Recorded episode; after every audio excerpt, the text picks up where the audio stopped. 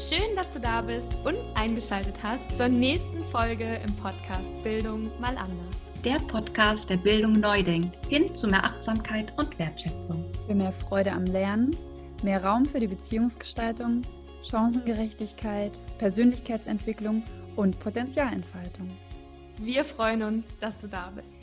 Hallo und herzlich willkommen zu einer neuen Folge Glück at School. Dein Format für mehr Glücklichsein in Schule und in deinem Alltag. Ich freue mich, dass du eingeschaltet hast zu einem Thema, das ja ich ganz, ganz besonders wichtig finde. Wir befinden uns im Themenmonat gerne Lehrer sein, gerne Lehrerin sein. Und ich habe drüber nachgedacht und für mich ist der Lehrerberuf, der Lehrerinnenberuf einfach, ich glaube, einer der schönsten der Welt.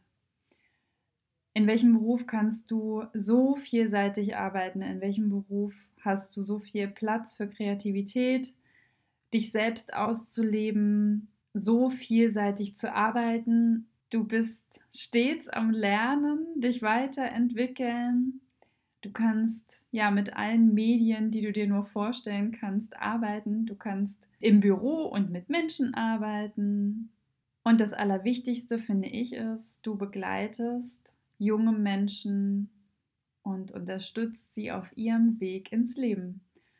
Und dabei ist es nicht nur schön, dass du sie irgendwie beobachten kannst, wie sie sich entwickeln. Also ich liebe das total, nur wenn du selber Mama oder Papa bist, hast du eine ähnliche Erfahrung und kannst so dicht beim Aufwachsen und beim Entwickeln von Kindern und Jugendlichen sein. Und ich glaube, in kaum einem anderen Beruf ist das so möglich. Und das Schönste daran ist, dass du einen riesen, riesengroßen Einfluss haben kannst. Du kannst einen ganz großen Unterschied machen für jeden einzelnen dieser Menschen. Und das ist was, was ich besonders wertvoll finde. Und das ist natürlich eine große Verantwortung. Ich glaube aber, wenn du dir selbst nah bist und wenn du nach deinen Werten ausgerichtet lebst und demzufolge auch unterrichtest, ist das was, was einfach nur wirklich toll sein kann und einen großen Schatz auf dem Weg bedeuten kann. Und dabei haben wir jetzt noch nicht vom Geld, der Sicherheit und der vielen Freizeit gesprochen. Ne? Das ist natürlich was, was dann noch äh, obendrauf kommt.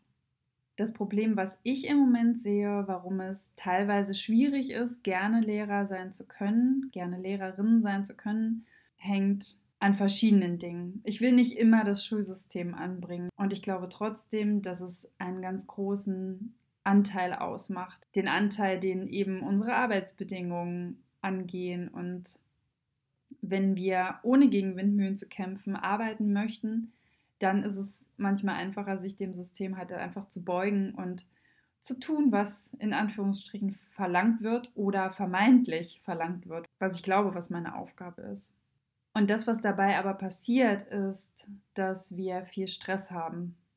Wir haben einen sehr vollgepackten Tag und ich sage immer gerne, ich würde sofort einige Wochen der Ferien mir wegnehmen lassen, wenn dadurch der Workload zwischen den Ferien ein bisschen geringer würde.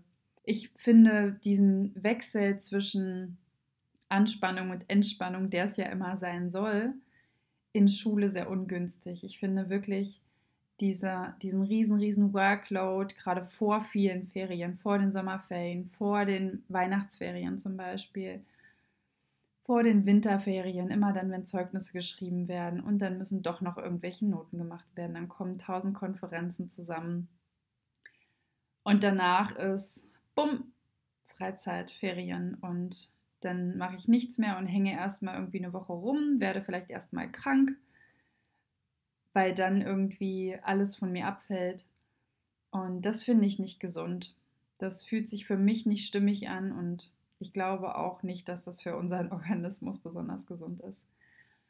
Und deswegen ist das Stichwort Lehrergesundheit und Stressreduktion im Themenmonat gerne Lehrer sein und gerne Lehrerin sein einfach was, was ich finde, was hier unbedingt reingehört. Und ich möchte dafür heute mal darauf schauen, was passiert eigentlich, wenn wir Stress haben? Was ist eigentlich Stress? Und was wir nicht vergessen dürfen, ist, dass Stress vor allen Dingen was Körperliches ist. Also natürlich ist es ausgelöst durch äußere Einflüsse und auch unser mentales System hat da einen Impact, keine Frage. Viele Dinge unterschätzen wir aber, die wirklich körperlicher Natur sind. Um Stress zu vermeiden, brauchen wir eine Balance zwischen unseren Aktivitäten, den Herausforderungen und Entspannungszeiten, so dass das alles schön ausgeglichen ist. Work-Life-Balance ist das Stichwort, was ja überall immer zu hören ist und da ist einfach was dran. Ich will jetzt biologisch gar nicht so tief reingehen, möchte aber ganz deutlich machen, dass Stress etwas ist, was im Körper unheimlich viele Prozesse auslöst. Stress verändert die Aktivität der Organe, die Aktivität des Sympathikus, der dann wiederum die Aktivität der Organe verändert.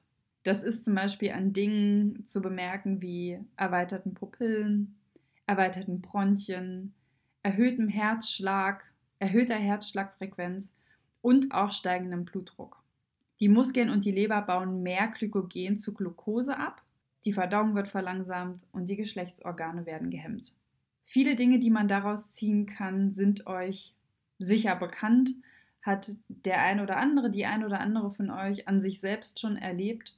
Herzrasen, eine veränderte Verdauung, ohne ins Detail zu gehen und auch tatsächlich der Einfluss auf Sexualverhalten oder schon allein der Einfluss auf beispielsweise den Zyklus. Ich weiß nicht, ob die ein oder andere Lehrerin von euch das kennt, dass vielleicht der Zyklus verändert ist oder die Menstruation ganz und gar aussetzt, wenn es meine stressige Zeit ist. Ich jedenfalls kenne das. Was dabei noch passiert ist, dass die Hormone verändert werden. Es wird sehr viel Adrenalin ausgeschüttet. Die Aufgabe vom Adrenalin ist es, die Leistung des Herzens zu steigern und eben die ganzen Dinge voranzutreiben, die ich gerade schon aufgezählt habe. Die Blutgefäße in den Skelettmuskeln werden erweitert, die Blutgefäße in den Eingeweiden werden verengt. Alles, was zum Beispiel für sportliche Aktivitäten auch gut ist.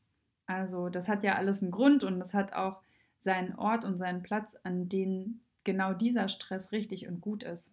Und vielleicht kann ich an anderer Stelle nochmal darauf eingehen, dass Stress bis zu einem gewissen Grad ja auch was sehr, sehr Gutes ist, was uns eben antreibt und motiviert aufstehen lässt und losgehen lässt. Es ist außerdem so, dass in der Schilddrüse und in den Nebennieren Thyroxin und Cortisol gebildet werden, die dem Körper auch noch mehr energiereiche Verbindungen zur Verfügung stellen. In der Hypophyse wird Endorphin gebildet, das das Schmerzempfinden dämpft und die Körpertemperatur steigert. Das heißt, wenn du das kennst, dass du in der Schule stehst und schwitzt und am liebsten immer das Fenster aufmachen möchtest und deine Schüler sitzen da und frieren, dann weißt du, mh, erhöhte Körpertemperatur, ein Anzeichen von Stress. Oder auch die Tatsache, dass du einfach wirklich weniger schmerzempfindlich bist, dass du auch weniger krankheitsanfällig bist, weil dein Körper eben alle seine Reserven zusammenrottet, um für dich da zu sein, um dich leistungsfähig zu machen. Das ist auch der Grund, warum du dann eben in den Ferien oft krank wirst. Ich weiß nicht, ob dir das so geht, aber ich bin mir total sicher, dass jede und jeder von euch das auch schon mal hatte. Das Problem ist nur, wenn diese ganzen Hormone dauerhaft ausgeschüttet werden, die dich eigentlich leistungsfähig machen, ist es so, dass irgendwann die Nebennieren geschwächt werden und nicht mehr in der Lage sind, genug Cortisol zu produzieren und dadurch sinkt der Cortisolspiegel. Das wiederum führt dazu, dass dein Körper unterzuckert, du müde wirst und teilweise Schwindel empfindest. Das ist der Grund, warum dein Körper irgendwann nicht mehr auf den Stress reagieren kann. Dann sinken auch die Abwehrkräfte des Immunsystems, weil Cortisol normalerweise auch entzündungshemmend wirkt und auch dein Immunsystem kann dich nicht mehr unterstützen. Das heißt, manchmal geschieht das eben schon bevor Ferien einsetzen. Es gibt vier Faktoren, die entscheiden, ob Stress eben eine gesunde Herausforderung bedeutet oder dich krank macht. Das eine ist die Dauer. Wie lange bist du dem Stress ausgesetzt? Wenn du weißt, okay, ich muss jetzt 25 Zeugnisse schreiben, danach ist es rum, dann kommt wieder der normale Workload und ich kann mich gut arrangieren, ist das sicherlich was anderes, als wenn du zum Beispiel vielleicht privat einen unheimlich anstrengenden Alltag hast, weil du drei kleine Kinder hast, die dich nicht schlafen lassen, weil du deine Reserven nicht auffüllen kannst, weil du keine Zeit hast, dich um deine Ernährung zu kümmern, Zeit für dich selbst und dann eben auch noch Zeugnisstress dazukommt, weil vielleicht gerade Homeoffice ist und du mit deinen drei Kindern und dem Homeschooling zu Hause beschäftigt bist und, und, und. Das heißt, wenn nicht absehbar ist, wann dieser Zustand endet. Die Dosis macht das Gift, hat Paracelsus schon gesagt, und das ist auch hier so. Das heißt, die Dosis des Stresses ist auch ausschlaggebend. Ist das etwas, was dich zum Beispiel rund um die Uhr fordert oder ist es so, dass du diesen Stress hast, wenn du dich morgens anfängst mit Schule zu beschäftigen und nachmittags vielleicht aufhörst? Hat es danach ein Ende? Hast du Zeiten, die dich entspannen lassen? Hast du Zeiten, in denen du Kräfte tanken kannst? Der dritte Faktor ist die Frage danach, wie weit wir selbst die Kontrolle darüber behalten können. Bin ich selbstbestimmt in dem, was ich tue? Oder ist es eine fremdbestimmte Situation, in der ich mich gerade befinde? Und es hat natürlich auch damit zu tun, fühle ich mich fremdbestimmt? Also übernehme ich die Verantwortung und habe ich das Ruder in der Hand? Oder denke ich, dass ich Dinge tun muss? Der vierte Faktor, der besagt, ja, ob Stress eben einen positiven oder einen negativen Einfluss in dem Moment hat, ist unser Verständnis davon, ob wir das gerade für sinnvoll halten, warum wir uns diesem Stress aussetzen. Das heißt, wenn ich zum Beispiel weiß, ich mache das für meine Schüler und Schülerinnen oder ich ähm, möchte eine total schöne Stunde vorbereiten, ich habe total Lust darauf, weil ich weiß, wie gut es ihnen tut, dann setze ich mich diesem Stress aus. Aber ist es zum Beispiel so, ich sage mal ganz klassisch, mir fällt es sowieso schwer, Noten zu geben. Und jetzt muss ich mich hinsetzen und bewerten und muss Noten festlegen, weil das systemisch so verlangt wird. Und ich sehe das selbst aber eigentlich gar nicht als sinnvoll an. Dann macht es eben mehr Stress, als wenn ich zum Beispiel sage, ja, und zu dem Notenzeugnis gibt es auch noch ein kompetenzorientiertes Zeugnis. Wir haben zum Glück auch ein Lernentwicklungsgespräch, da können wir uns dann zusammensetzen und schauen, was sind denn neue Ziele fürs nächste Schuljahr beispielsweise. Und dann finde ich es vielleicht schon wieder ein bisschen sinnvoller, weil ich da mal Zeit habe, mich wirklich mit dem zu beschäftigen, was jeden einzelnen Schüler und jede einzelne Schülerin angeht. Das heißt, es ist wichtig, dass du Stress hast, weil Stress eben positiv und anregend wirkt. Das nennt sich dann Eustress. Und der Distress ist eben der Stress, den du dann hast, wenn dein Körper keine Zeit für Pausen hat, sich nicht ausreichend regenerieren kann. In Studien kann man ablesen, dass Stress ganz, ganz häufig durch den Beruf ausgeübt wird. Und das ist nicht nur bei Lehrern und Lehrerinnen so. Das ist nämlich tatsächlich einfach bei jedem zweiten Menschen so. In diesem Monat geht es vor allen Dingen um die Lehrer und Lehrerinnen. Und was ich aber trotzdem ganz wichtig finde und deswegen hier als kleinen Einschub nicht vergessen möchte, ist, dass auch Kinder Stress haben. Auch jedes zweite Kind leidet schon unter Stress und das hat natürlich auch ganz viel damit zu tun, wie wird zu Hause damit umgegangen, aber auch, wie wird in der Schule damit umgegangen. Das heißt, du hast hier nicht nur die Verantwortung für dich, was das Stresslevel angeht, sondern auch die der Schüler und Schülerinnen. Und bekanntermaßen ist es natürlich so, dass wenn ich Stress habe, ich das auch durch die Energieausgleichsgesetze auf mein Umfeld abwälze. Das heißt, wenn ich gestresst in den Klassenraum gehe, ratet mal, wie dann wohl die Stimmung in der Klasse ist. Und wahrscheinlich kennst du das auch selbst. Wenn du einen super Tag hast, du dich total gestärkt und energiereich fühlst, dich vielleicht gut vorbereitet fühlst, ein tolles Wochenende hattest, in dem du ganz viel auftanken konntest, wie gehst du dann in die Klasse? Wie ist die Klasse dann drauf? Wie ist die Energie in der Klasse? Und wie ist es an einem Tag, an dem du super gestresst und ausgelaugt bist, das Gefühl hast, du hast überhaupt nicht alles geschafft, was du hättest schaffen sollen, musst jetzt aber pünktlich da sein, um deinen Dienst nach Vorschrift abzuleisten. Wie gehst du in die Klasse rein und wie begegnet dir die Klasse? Natürlich kommen die Kinder auch mit Dingen von zu Hause, aber es ist deine Aufgabe, es ist deine Verantwortung, das auszubalancieren. Das heißt, wenn die Kinder mit Stress in die Schule kommen und du auch, dann wird die Wahrscheinlichkeit, dass das irgendwie ein ausbalancierter Tag mit Anspannungs- und Entspannungsphasen sein wird, sehr viel unwahrscheinlicher, als wenn du selbst vielleicht mit ein bisschen Eustress in die Schule gehst und dich vorher selbst aufgeladen hast. Ich möchte einfach nochmal ein paar körperliche Symptome nennen, die dich auch auf Stress verweisen. Das heißt, es ist nicht immer nur so, dass du dann Stress hast, wenn, wenn du glaubst, Stress zu haben. Manchmal ist es einfach auch der Körper, der es dir zeigt. Und zwar ist es so, wenn du einen schmerzfreien Körper hast, dann bist du wahrscheinlich entspannt. Wenn du aber Muskelverspannungen hast, und das kennen viele von uns gerade im Schulterbereich, im Rückenbereich, Erschöpfung, Schlafstörungen, Kopfschmerzen, Bluthochdruck, Verdauungsstörungen, Bauchfett tatsächlich, Tinnitus und wenn deine Augen brennen.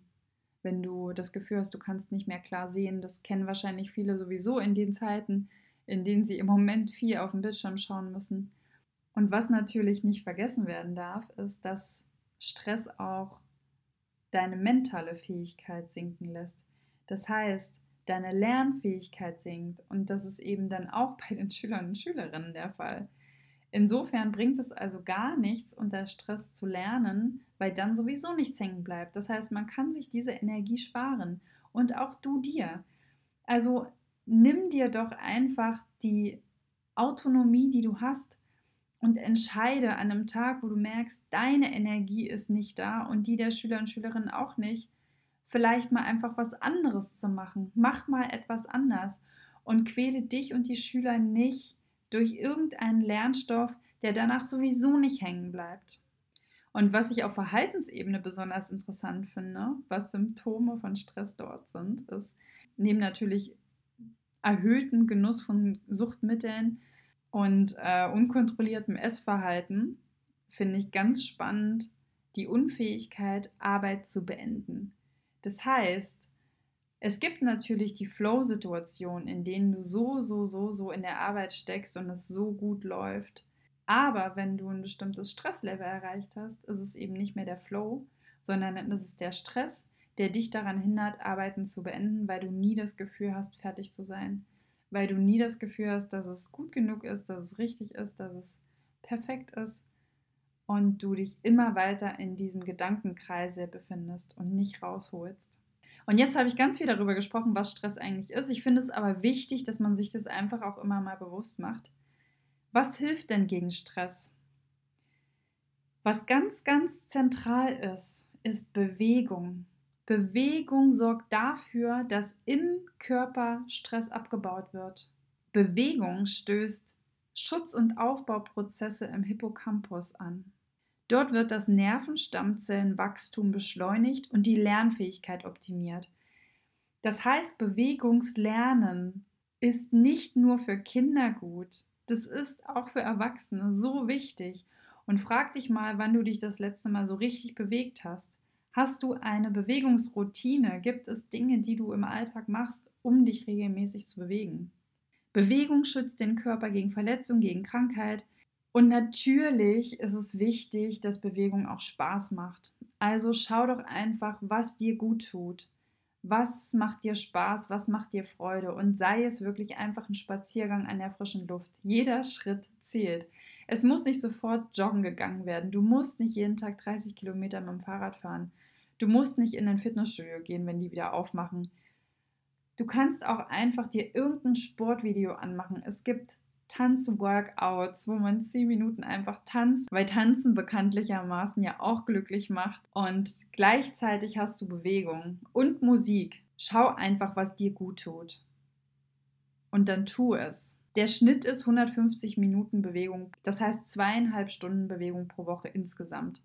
300 Minuten, also fünf Stunden pro Woche, sind ideal.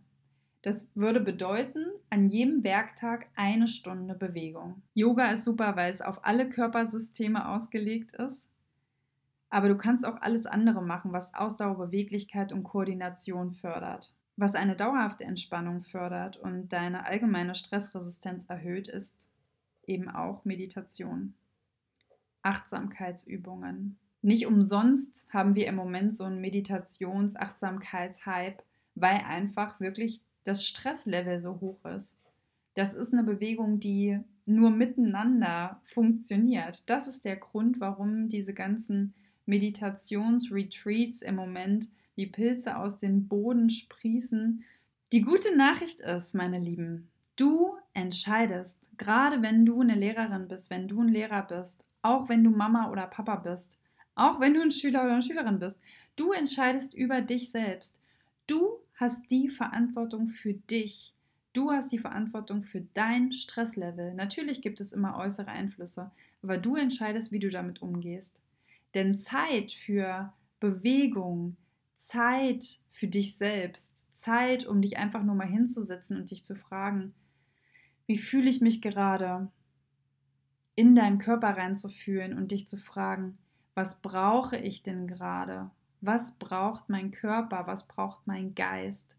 Manchmal ist es eine Mütze Schlaf, manchmal ist es aber auch Bewegung, frische Luft, gutes Essen, Freunde, wenn du Mama oder Papa bist oder wenn du Pädagoge und Pädagogin bist. Dann hast du vor allen Dingen auch die Verantwortung für deine Schüler und Schülerinnen. Du bist verantwortlich dafür, dass Bewegung in deinen Unterricht kommt, dass Entspannungsphasen in deinen Unterricht kommen. Du bist dafür verantwortlich, dass Lernprozesse förderlich gestaltet werden. Das heißt, nimm die Verantwortung in die Hand. Zuerst für dich und dann für den Unterricht. Mache dein eigenes Commitment mit dir selbst. Was bist du dir wert? Wie willst du dich fühlen? Mach dich selbst zur Priorität. Und ich sage das nicht als Floskel, sondern das ist, was alles andere nach sich zieht. Wenn du dich zur Priorität machst, dann sorgst du dafür, dass du ein stressfreieres Leben hast, ein glücklicheres Leben. Für deinen Alltag kann das bedeuten, dass du einfach jeden Morgen zehn Minuten früher aufstehst und ein bisschen Sport machst. Mach fünf Minuten Sonnengrüße. Es gibt auf YouTube so viele Anleitungen. Da kannst du einfach eingeben, zehn Minuten Workout oder fünf Minuten Tanzworkout, was auch immer. Es gibt so eine große Vielfalt und ich bin unglaublich dankbar dafür, weil das immer irgendwas birgt, was in dem Moment genau das Richtige für mich ist. Mach dir das auch zu nutzen. Wenn du kreativ bist, dann mach das selbst oder geh einfach raus, geh eine Runde laufen. Gerade jetzt, wo das Wetter schön wird, wo es morgens auch hell ist, ist das das Allerbeste, was du machen kannst. Frische Luft und Bewegung in Kombination. Wenn du kannst, mach deine Sonnengrüße vielleicht draußen. Und für die Schule bedeutet das, bring Bewegung in deinen Klassenraum. Mach Bewegungspausen oder mach doch vielleicht sogar Inhalten zu Bewegungsinhalten. Und dafür gibt es auch unheimlich viele Methoden. Simon Says, Rechenhüpfen, Verbenhüpfen, also im Englischen Irregular Verbs, Klatschspiele, Body Percussion, Laufdiktate. Auch da kannst du dir so viele Anregungen im Internet holen. Mach es dir wirklich zunutze. Und was du auch machen kannst, ist einfach deine Schüler und Schülerinnen fragen. Lass sie doch auch kreativ sein. Vielleicht kannst du jeden Tag einem anderen Schüler die Aufgabe mitgeben, er soll sich für den nächsten Tag eine Bewegungsaufgabe aussuchen. Und das ist total egal, was es ist. Das kann dann auch ein Wettrennen sein. Und nun entlasse ich dich in diesen wunderschönen Tag oder Abend, wann immer du das hörst, nimm dir eine Sache für dich heraus. Nimm dir eine Sache, die du dir für dich vornehmen möchtest. Probier es für eine Woche aus und vielleicht hilft es dir, das an etwas zu koppeln. Vielleicht machst du es immer genau nach dem Zähneputzen. So bauen sich Routinen auf aus Handlungssträngen. Oder vielleicht möchtest du dir einen Habit-Tracker anlegen, Vielleicht möchtest du, dass dein Handy dich jeden Tag um eine Uhrzeit erinnert. Sorge dafür, dass du deine Commitments einhalten kannst. Und überfordere dich vor allen Dingen nicht. Nimm dir nicht zu viel vor. Mach es wirklich so. Nimm dir eine kleine Sache, fünf Minuten jeden Tag und nimm dir vielleicht noch eine Sache für deinen Unterricht vor. Ja, und das war's mit der nächsten Folge im Podcast. Ich danke dir vielmals, dass du dabei warst. Wenn du Fragen und Kommentare hast, dann schreib uns wie immer gerne auf Instagram und Facebook. Schreib uns auch gerne eine Nachricht auf unser Handy. Lass uns gerne auch per Sprachnachricht teilhaben, was du vielleicht verändert hast. Was für eine Routine hast du für dich ausgewählt? Was möchtest du machen? Was möchtest du im Unterricht machen? Hast du vielleicht ganz, ganz tolle Bewegungsspiele, die du allen empfehlen kannst, die auch super simpel umzusetzen sind? Teile sie bitte mit uns. Wir freuen uns auch über Austausch at bildung.mal.anders oder über unsere E-Mail-Adresse auf unserer Homepage. Und lass uns gerne auch eine Rezension und 5 Sterne da. Du weißt, das ist das Wichtigste für uns, damit mehr und mehr Leute uns finden, damit mehr und mehr Leute diese Folge zum Beispiel auch hören können.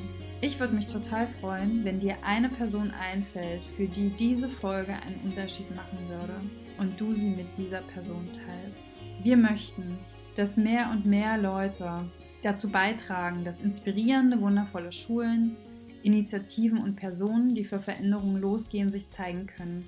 Wir möchten uns miteinander vernetzen und gemeinsam sehen, was im Bildungssystem alles möglich ist.